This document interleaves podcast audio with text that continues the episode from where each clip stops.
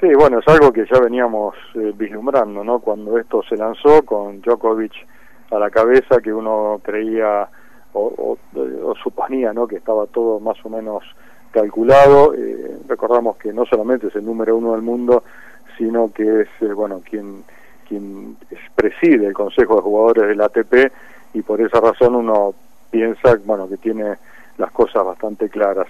Pero bueno, hoy mandó unas disculpas también a nivel redes sociales diciendo, bueno, que reconoce que se equivocaron, que fue demasiado pronto, dice Djokovic, en cuanto a hacer esta cadena de, de, cuatro torneos exhibición este, que comenzaron eh, en, un país, después se iba a ir a otro, hoy eso se canceló, no van a ir a Bosnia, a ciudades creo que era Banja Luka y, y Sarajevo, eso se canceló, entonces, bueno, ahí reconoce que la situación se le fue de las manos y, y bueno, todos esperábamos que ahí, ¿no? Como entre algodones, que era lo que iba a pasar después de la primera experiencia de este Adria Tour. Eh, ¿Tiene que ver en alguna relación, Eduardo, la, la, declaración inicial con respecto a la pandemia de Djokovic mencionando la intención eh, de no vacunarse y hubo ya una polémica generada de antemano? Eh, ¿Tiene algún tipo de responsabilidad por ahí eh, el país serbio, Belgrado, con respecto a la decisión, si se quiere, de dejar de realizar este evento? Sí, considero que, estando en una situación tan extrema, eh, si bien obviamente hubo una apertura ¿no? de, la cuarentena, eh, solo una autorización, sin ninguna duda, del gobierno serbio, este, tiene una gran responsabilidad también toda esa parte, ¿no? la parte política, o sea, a la que Djokovic, eh, por supuesto, habrá firmado algunos papeles de responsabilidad como, como para encarar la cosa. No, no tenemos los, los, los detalles ¿no? técnicos de lo que pasó, pero eh, obviamente hubo una autorización eh, específica. Eh, Djokovic, en ese sentido, pienso que habrá cumplido todo lo que le habrán pedido este, y se lanzó. Eh, tampoco creo que sea tan necio para hacer una acción eh, tan irresponsable, digamos, sin tener la anuencia gubernamental y, lanzarse a algo eh, tan grande que al final uno esperaba, yo te digo que cuando vi las tribunas el otro día dije, upa, este, esperaba algo mucho más acotado, mucho más chico, más separado, más distancia social y de repente, bueno, era un torneo normal. Este, eso, bueno, causó una gran discordia en el mundo del tenis eh, no se sabe lo que va a pasar, si le van a pedir la renuncia o no como presidente del Consejo de Jugadores, este, tal vez se proponga una votación, la verdad que no tenemos mucha información. Estamos hablando con Eduardo Pupo, analista de la CNN en español, eh, en el tenis y con tantísimos momentos de cobertura. Eduardo, una vastísima carrera como eh, periodista especializado en el tenis. preguntarte si por ahí podés intuir, habiendo tenido más de una cobertura o sabiendo un poco la personalidad del serbio, eh, ¿Qué decisión lo llevó a organizar esto? Es decir, eh, ¿por qué crees que eh, un poco desestimó lo que sucede a nivel mundial y organizó esto desde hace ya un tiempo? Bueno, uno puede ver los videos recientes de entrenamientos y de hace ya un tiempo largo Djokovic organizó esta, esta instancia de, de, festival. ¿Por qué crees que tuvo esa decisión?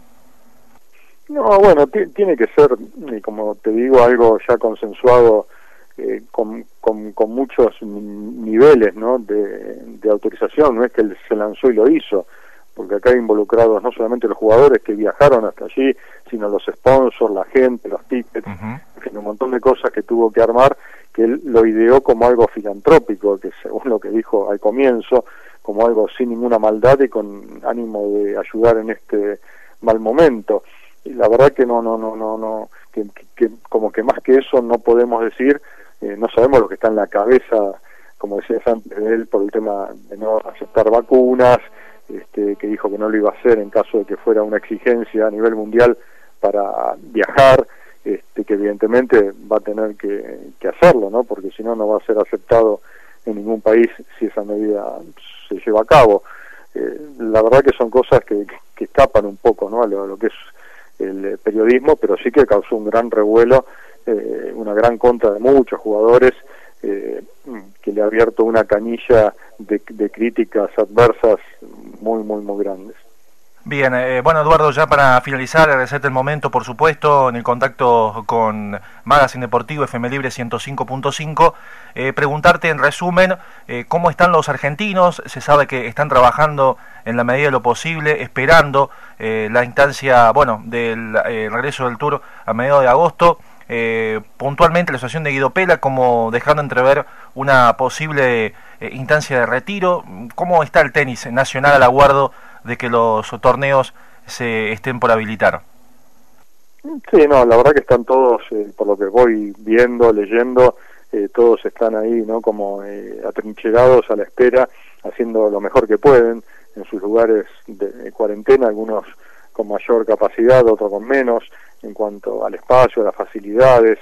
Este, no, no, no, aquí en la Argentina, no, no, sé si algunos viajaron al interior, donde se abrió un poco el tema, este, pero bueno, todos eh, básicamente se están entrenando en lo físico, que es el tema más importante para no perder en ese aspecto nada, y después, bueno, lo técnico van a tener, como todos en el mundo, excepto donde el lugar que se abrió, van a tener que, bueno, ir adaptándose a medida que esto comience. Pero también ahora está, te digo, el, el 14 de agosto, como la ATP hoy también mandó un comunicado diciendo que van a ajustar muchísimas cosas en cuanto a la, a la bioseguridad, eh, no sé, hay que ver si el 14 de agosto realmente empieza todo. Esto se pone en manto de duda con, con la noticia que hoy y a lo mejor algunos que participaron puedan tener positivos en las próximas horas.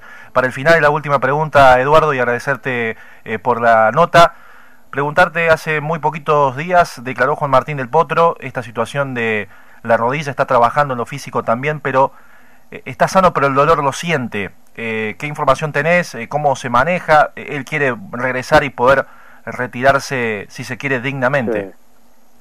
Sí, bueno, tampoco tenemos eh, una información este, al detalle, ¿no? Estamos más o menos todos los periodistas en la Argentina tenemos el mismo nivel de, llegada porque él se maneja en ese sentido un poco más, en, digamos, privadamente. Eh, sí sabemos, eh, tal cual lo dijo, que quiere eh, intentar al menos eh, irse del circuito de una manera más digna de la que se fue hace un año ya que no que, no juega un partido eh, oficial. Si le ve la rodilla también hay métodos quizás que el pero es algo tan personal que tampoco podemos decirlo no estamos hablando del tenis competitivo al máximo nivel. Él es una persona que necesita estar bien de las piernas, de las rodillas, por el tema de la altura, del peso, la movilidad, todo eso le hace falta. Ojalá que pueda porque este, ojalá se le vaya todo, ¿no? Y que vuelva a jugar como realmente sabe, porque es una carta de triunfo absoluta. Todas las vueltas, acordate que cada vez que volvió se puso top five. O sea, es una persona, un jugador de tanta eh, calidad que, puede volver en cualquier momento. Ojalá eso pase y 2021 lo vuelva a ver en el circuito. ¿Y qué lesión tonta, Eduardo? Vos que has jugado, es decir, una lesión, te diría hasta casi insólita, ¿no? Sí, pero eso son cosas que es un lugar muy complicado. Eso, la muñeca, el hombro, son tres lugares muy complejos para un tenista y más con el peso de él. Este, son muchas articulaciones que, que, que tiene que, que, mover y bueno, le ha pasado lamentablemente, yo te digo, la última lesión, la verdad que nadie lo podía creer. Porque él está, yo siempre afirmé que él, con dos años sin lesiones, es sin ninguna duda un jugador número uno del mundo, incluso con, con los jugadores que hay en la actualidad. O sea, eso ya, pero descartado. O sea, yo firmo eso, que él sin lesiones estaba para luchar el número uno. Bueno, la, la vida a veces dice otra cosa.